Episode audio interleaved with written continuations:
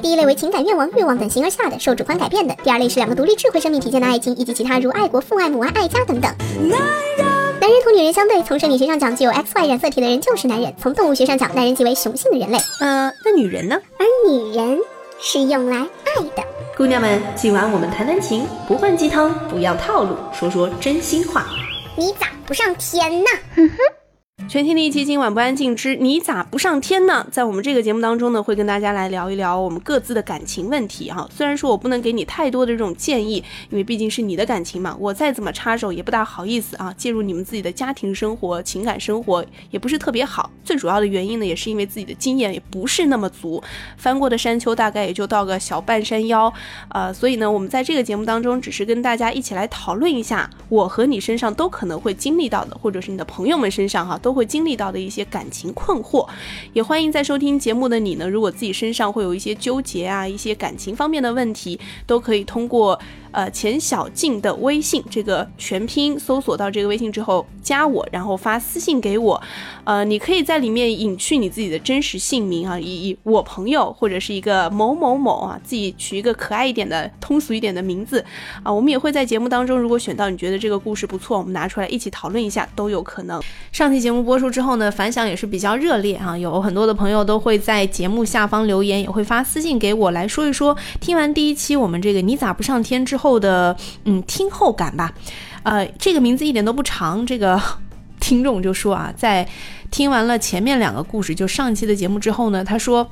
在明确了一个女友之后，和别的女生保持距离，怎么能叫现实呢？要是有了女友之后，对别的女生还保持着暧昧关系，那这个人就是人渣。然后呢，他说第二个故事，这个男的就更没有错啦。他同时和两个女的发展是有一点错，但是请注意，这两个都不是他的女朋友啊。在他有女朋友之后，再和这个女生保持了冷淡，他并没有在有女朋友的情况下发展别的感情啊。再说了，女女生在第二个故事的立场，既然你说这个女的是把爱。的感觉放在首位，那为什么只是逃避而不是拒绝呢？这让我想到了一句话，就是玩了两年，找了个老实人嫁了，凭什么呀？老实人欠她的吗？嗯，挖鼻始终。每个人都有每个人自己的爱情观点哈，欢迎大家可以各持自己的想法到我们节目里来进行一个讨论。也非常感谢这个名字一点都不长发表自己的观点。我想你应该是一个男的啊。虽然说我一开始做这个节目的初衷呢是想和姑娘们一起来聊聊感情，但是我非常的欢迎男同胞们也可以加入进来，把你们的想法也跟我们说道说道。而且呢，在上周的节目播出之后啊，的确有很多的朋友都加了我的个人微信哈。也会来说一说自己的感情问题。那今天这期节目一开头，我们就先抛一个我收到的听众来信啊，听众发来的微信，大家也可以根据他的故事，呃，在节目的下方留言来说一说你的看法。当然，在这期节目最后啊，我也会说一下我是怎么来回复这位朋友的吧。这个朋友呢叫做零度啊，他说我和男朋友谈了四年了，今年年初分手了，原因很简单，就是我说他给我打电话有一点应付差事的感觉，然后两个人就分了。两个月之后呢，这个男的就和他们班里的女生在一起了，而且那个女生就是他前面一直在怀疑的那个对象，总感觉他们两个一直是有暧昧的。现在呢，突然这个前男友又回来对我说对不起，说哎当时不应该冲动的，说跟那个女生在一起一点感觉都没有，还是喜欢你呀。可是呢，这个男的和那个女的还没有分手，这件事情让这位零度朋友非常的纠结啊！大家给他出出主意，如果是你，你会怎么来分析呢？嗯，你会给他一些怎么样的建议呢？大家可以在这一期节目下方留言。当然，如果你自己有一些感情的问题，好想跟我们分享的话，也欢迎你添加我的个人微信，就是钱小静的微信。我们每期节目当中呢，都会挑选一两个故事，让大家一起来讨论讨论。好了，我们话不多说啊，继续来接上期节目嘛。上期节目那个女主角的故事还没有说完呢，接下去两段感情接着来发展。那今天的这期节目呢，我们就是延续上一期啊说到的，我和小文都有的一个女生朋友，我们的大学同学。呃，在读大学的时候呢，她长得像四十岁，但是呢，就是有着一个二十岁的心，喜欢找二十岁的男朋友，小鲜肉。后来慢慢的呢，时间越来越过去，当她。已经快三十岁的时候，他突然长得又像二十岁了。这中中间当然会有一些科技的帮忙啊。他身上的感情问题真的是也让我们匪夷所思。可能他身上发生这些问题，你身上也或多或少有一些影子。所以今天这一集呢，我们请小文继续来跟我们讲讲这个女同学身上的故事。小文，为什么说的像你不认识这个人一样？不是你跟他特别熟吗？啊，我觉得，哎，上期讲完之后我都不好意思了，都不好意思见他本人。我怕讲他太多，他可能某一天会杀上门来。但是，对于他的那些感情生活，我至今为止，就是他谈过的那几段恋爱，我全部都看不懂的人，我觉得也只有他这么一个了。我最看不懂的是他比较近期的那个网恋的故事，谈了两年网恋，然后两个人从来一面都没见过。这个人我真的是每次听他说这一段，我每次都劝他，你赶紧给我分呐。但我觉得有很多人就会想了，就说都什么年代了，怎么还会搞网恋？但是我这个朋友，你说她也是一个二十一世纪的新女性，我也不懂为什么还在那边搞网恋。应该说这个男生呢，嗯，可能对于他的家世背景他是比较满意的，据说是朋友介绍的，嗯，然后是一个也是美国留学归来，然后呢是在一个北京的那种外企工作。嗯，然后好像还是那个外企的高层，嗯，就是工作各方面都挺好的，嗯，但是呢，他通过这些的了解呢，都是通过他的朋友，不是他自己真实的跟他面对面或者沟通或者怎么样。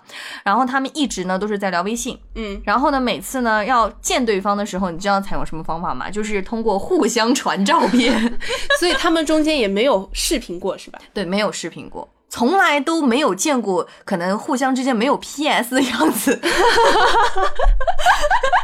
哎，我有一阵子我还问他，你们互相聊天是发文字的还是发语音的？他说从来没语音过，都是发文字。所以说他们连声音都没有听过，就是夸张到这样一个地步。我真的不理解这样一个男生对他来说意味着什么。但是呢，他一直都是有在跟我们讲他的故事。比方说，这个男朋友以前有个女朋友，然后他跟那个女朋友呢已经分手了，所以说他特别想找一个新的女友。但是呢，那个女友呢一直都死缠着他不放，所以经常会去他家里找他。包括他妈妈也认识那个女生，然后经常他妈妈也会跟那个他的那个女朋友就是有有些沟通，然后也会说到他妈妈，然后就说他妈妈觉得他的那个工作，就是我那个好朋友的那个工作呢，不太适合他们那个家庭，因为他是做这种。呃，娱乐类的这些嘛，所以他就觉得可能不太不太好，可能比较乱啊，或者怎么样，觉得不正经是吧？对，就是戏子是吗？对，这种观念是错误的。我们搞传媒的怎么了？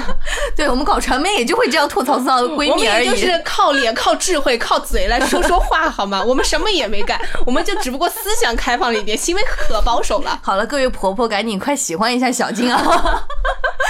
对，还是说回我那个朋友啊，就是他可能在各个方面呢都会有接触到一些信息，说是那个男生的妈妈不喜欢他，所以说呢要求就是。不让他的儿子跟我那个好朋友见面，但是呢，就是在那这个男的听起来就是个妈宝啊，对啊，他妈说什么他就是什么，而且他他妈还说就是你应该找一个什么样的女生啊，包括你跟这个女生应该聊什么话，他妈妈都会规定他限制他，就是到这样的程度。他妈妈看他们聊天记录，但是我其实一直都很怀疑这个妈妈是不是真实存在的，但是我不是说这个男生没有妈妈，我只是怀疑就是有没有他妈妈中间介入的这个角色，因为他之前也有说就是这个男。男生想要见见他，就是可能到认识半年的时候就很想见他，然后他也知道这个男生是在哪一个公司工作的，就他包括也去过他公司楼下默默的瞻仰过那一幢高楼，但他一直都不敢上去。包括那个男生说我很想见你，他都说我今天不太方便，我今天有工作，我今天很忙，就是用各种各样的理由。但是，哎，我怎么记得我之前一直问他你怎么不见那个男的，他说的都是这个男的要么出差了，要么这段时间在美国。哦，也也有说这样的理由，就是可能他是说那个男生想见他的时候，他很忙；他想见那个男生的时候，那个男生又没有空，就是各种阴差阳错，导致他们认识两年了都还没有见面，没有听过互相的声音，没有见过真实的长相，就是这样。而且他们的照片，我说你给我看看，你到底是给那个男的发的什么照片？然后我本来是想你不要发这种太露骨的照片啊，这保护好自己。结果发过来，我说这是张子萱吧？不是你吗？我我一定要给大家描述一下他发的照片一般都是怎怎么样的？就比方说一半的头发挡住一半的脸，露出了一只眼睛，或者是远远的拍过去只有一条大长腿的那样的照片。然后呢，长 P 一张照片要多久？呃，嗯，可能需要两个小时的样子。然后他也给我发过一张那个男生的照片，然后。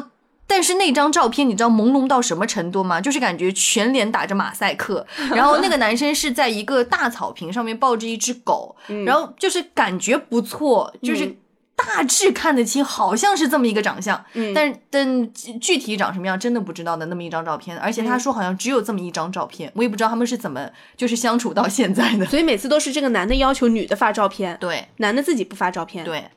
哎，我好像也看过这个男的长相，就是偏运动型，然后脸也不是很看得清楚，就就小小的，好像眼睛也是个单眼皮那样，不是很看得清。那他们现在还在一起吗？他们现在就是还在网恋。哎，我我不懂的是，就是明明他是朋友介绍，对，那按照道理来说，朋友不会坑他呀，他的朋友应该知道这个男的的长相啊。对啊，那我也觉得他的那个朋友起码应该告诉他这个人到底靠不靠谱吧。但是他告诉我的这个。语气好像就是说他的朋友也不是特别了解他，只是知道这么一个人，然后把他这个微信告诉了他而已，就是这么一个离奇的一个故事。不会，他朋友也没见过这个男的，只是朋友的朋友介绍的。那他还跟我说过，他是见过这个男的的姐姐呢。那这段我还没听过呢，我还不知道姐姐的故事。他一直我不知道这个姐姐是亲姐姐还是认的这种姐姐哈，算是朋友的，我也不知道。反正她说因为见过这个姐姐，一切关于这个男的的真实，她口中的真实打引号那个真实，就是从她姐姐口中说的，所以他一直觉得一是朋友介绍的，二是见过人家的姐姐，所以这个男的肯定是真的，肯定没有骗他。但是我这么越听越觉得这像一个连环诈骗案，他会不会被骗钱了呀？就是这种网上的那种各种手机诈骗，不都是这么一个套路吗？还有身边各种朋友来帮他证明这个人是怎么样的。我觉得最离奇的是，你既不是通过陌陌，也不是通过探探，不是通过任何交友软件，是真实的人介绍的一个人，非把自己谈成了网恋，而且好像两个人现在还在就是继续联系当中。这个其实让我想到，就是之前看《奇葩说》的时候，有一个选手姜思达嘛，他不是一直用手机跟一个男的保持着联系，可能他自己觉得也是爱上了，但是两个人从来没有见过。然后有一天走在校园里的时候，他突然手机响了，看一看讯息，他说：“你回头。”然后他当时就心里一紧，觉得啊。我回头，你是不是就在我后面呢？结果他回头看了看，没有人啊，然后就马上问他你在哪里呢？你在哪里？你快出来！是见鬼了吧？不是，然后然后那个男的就没有理他，就跟他说你回头，我就在你后面。结果就是在耍他嘛。嗯，所以就不知道像我们这个朋友啊，他的这段感情，人家是不是也是闲来无聊耍耍他呢？但一耍耍两年，这也蛮有毅力的，我觉得。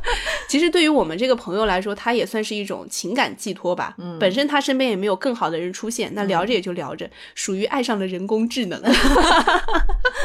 关于这段感情呢，我觉得有一首歌比较适合他的，就是也是讲人工智能这种爱情的啊。这部电影叫做《Her》，它里面的一首插曲《The Moon Song》。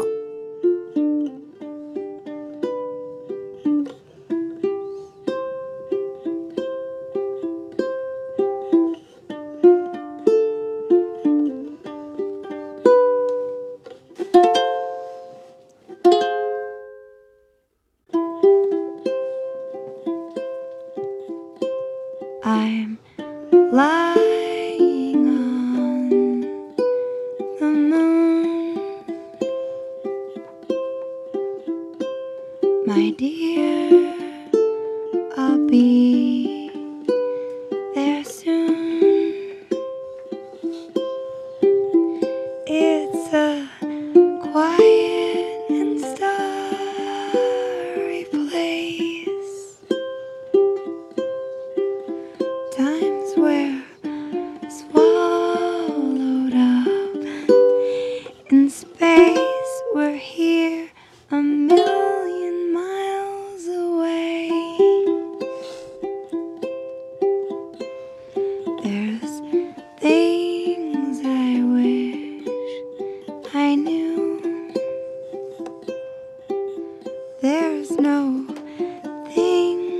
hide key.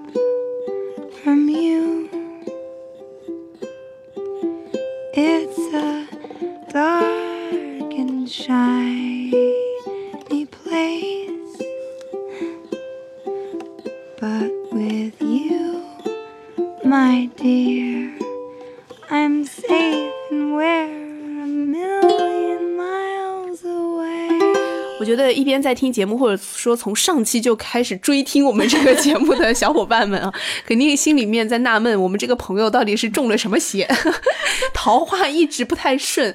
而且我最近知道的就是，他最近一直在跟我诉说，可能是觉得我还单着，你都结婚了，他找我诉说，我比较会理他，所以他跟我说了有一段感情，就是也是一个旅美回来的，哦一个作曲家。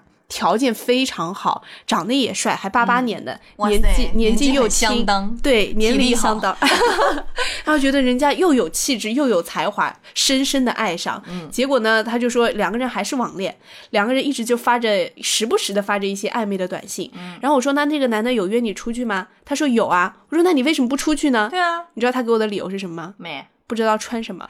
哎呀，他好像每次都这样。他每次都，其实之前的那个美国的那个男生，他约她出去，他也有理由，就说自己觉得自己的衣服都不好看，嗯然后就是不显自己的身材，不觉得自己腿长，所以他就不想出去。嗯我觉得这到底是什么病啊？而且他现在的就是穿衣风格，一定要穿就把自己包的特别牢，要显得他就是胸大腰细、手臂细，然后腿腿长，裙子穿特别短。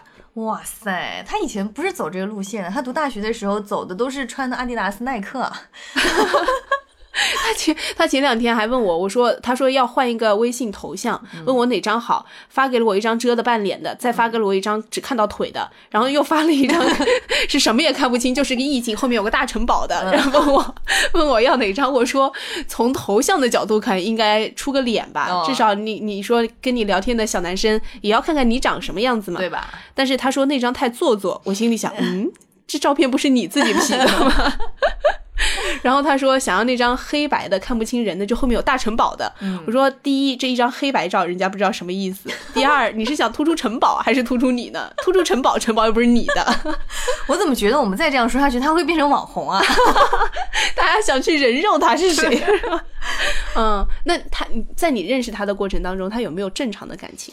他有一段相对于比较正常的感情，是在他就是去香港留学之后，然后呢，他就认识了一个英国的一个男孩子，而且呢，他那个男孩子好像家里人都非常的认可他，然后就还邀请他去英国做客，然后他在他们的英国的家里面一直住了半个月还是一个月，就他自己去的。对他自己去，然后住在他们家里面。然后他说他爸妈对他特别好，嗯。然后那个家庭呢，就是已经是嗯，完全是已经移民到了英国了。所以嗯说他以后如果说是嫁进他们家，是完全就是可以在英国生活的。这不是他想要的生活吗？对，然后呢，不知道为什么，后来他就嗯跟他分开了之后，然后就回到了就是国内嘛，然后回回国了之后，好像就是面对了形形色色的各种诱惑，也有可能就是开启了他新一段的网恋之后，他就觉得那个人没意思。嗯就觉得跟他聊什么都没意思。其实他跟那个英国的男孩子在一起时间还挺长的，应该超过一年多了。可能这个时候同时是跟那个网恋在一起的。嗯，他跟那个网恋是刚刚开始，就是刚刚开始认识了。他嗯可能刚刚是因为、呃跟那个男生呢，就是感情比较稳定了，然后就觉得没有什么特别的激情了。但突然出了这么一个网恋男，觉得激情又重新燃起来，就觉得那个英国男生讲什么他都觉得没意思，然后就觉得跟他在一起也没意思，然后就觉得以后的生活好像看起来也没有意思，然后就好像默默的跟他就就分了。然后那个男的没有找他吗？他说那个男的找过他，然后他就觉得他没有意思，然后就不理他，然后不理不理不理，然后他也就不理他了，然后就默默的就没了。然后他现在的感情还在一直不顺中，对遇到一个好的自己还不敢出去，对，然后就喜欢网恋，喜欢喜欢躲在屏幕背后，愿意发发 P 过的照片。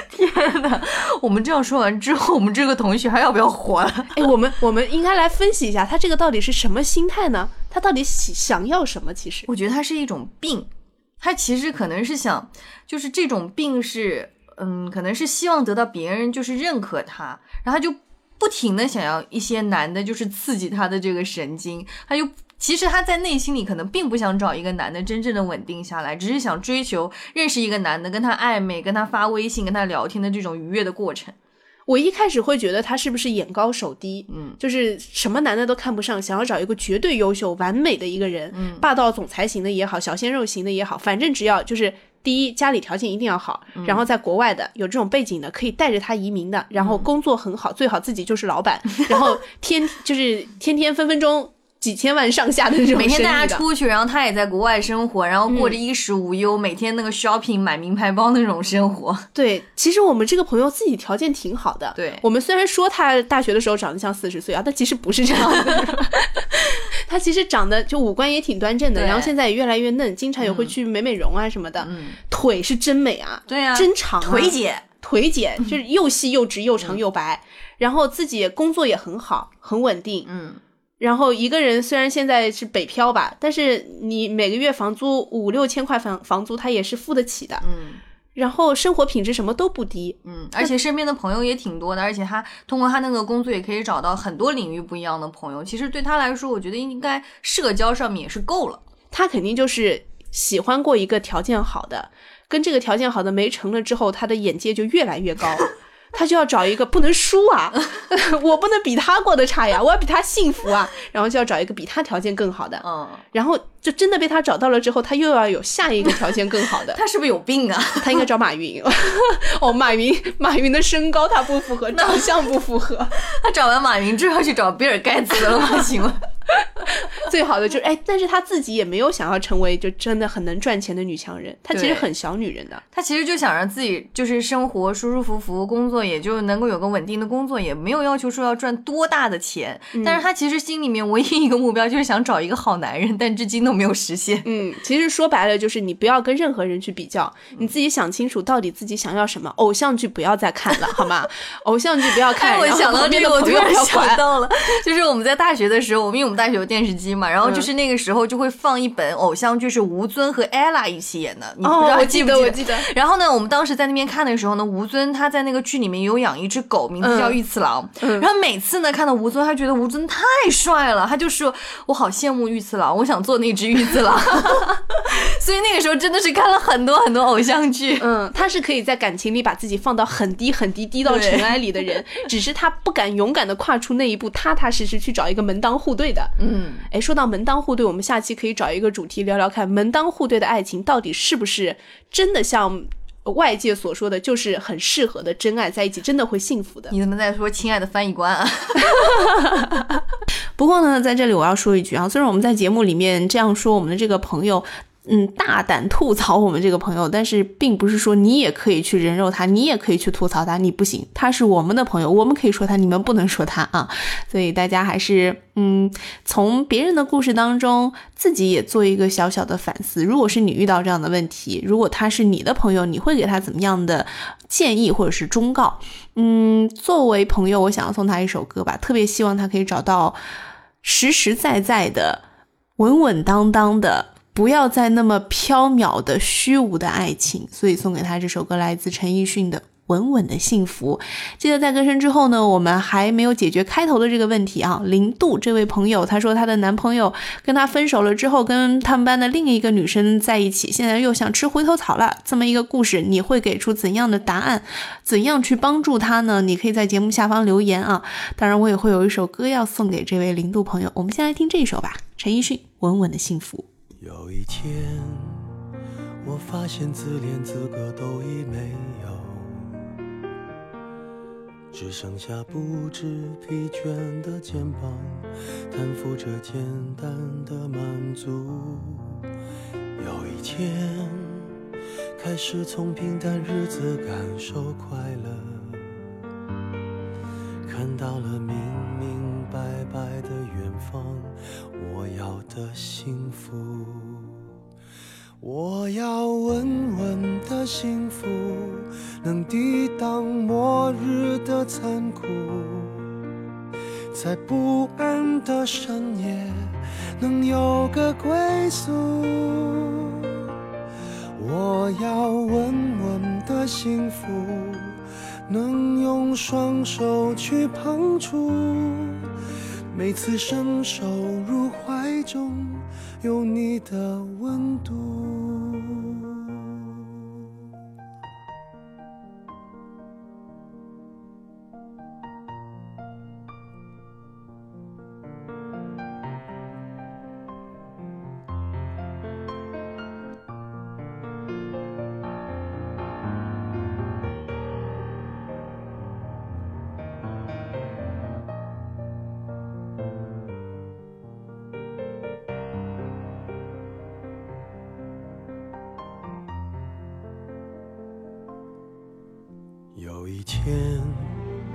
我发现自怜资格都已没有，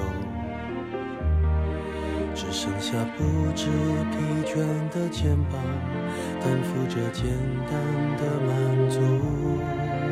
有一天，开始从平淡日子感受快乐，看到了明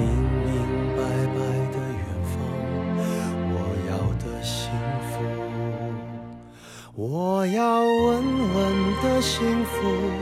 能抵挡末日的残酷，在不安的深夜能有个归宿。我要稳稳的幸福，能用双手去碰触，每次伸手入怀中有你的温度。幸福能抵挡失落的痛楚，一个人的路途也不会孤独。我要稳稳的幸福，能用生命做长度，无论我身在何处，都不会迷途。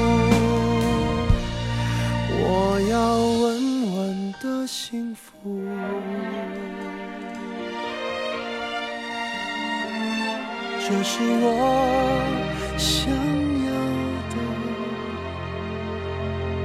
幸福。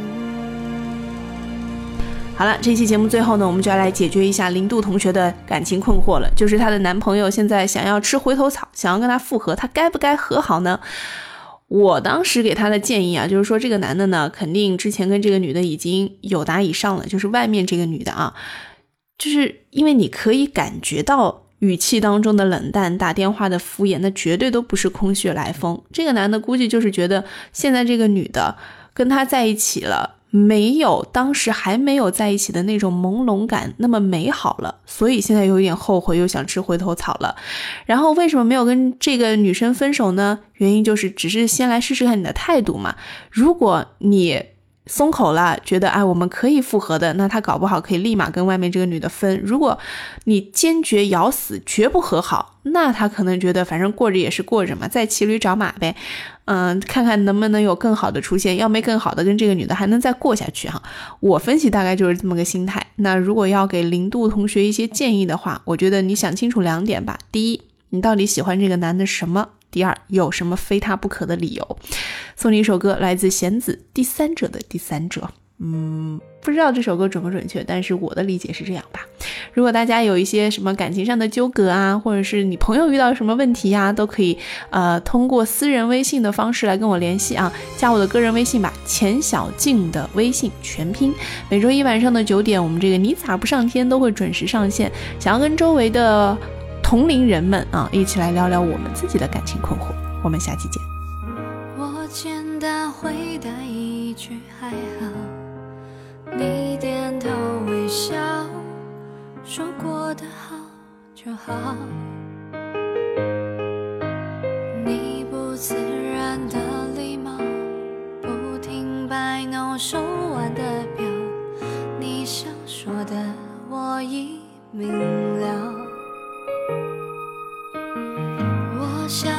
在的他很快乐，希望你晓得这样做不值得。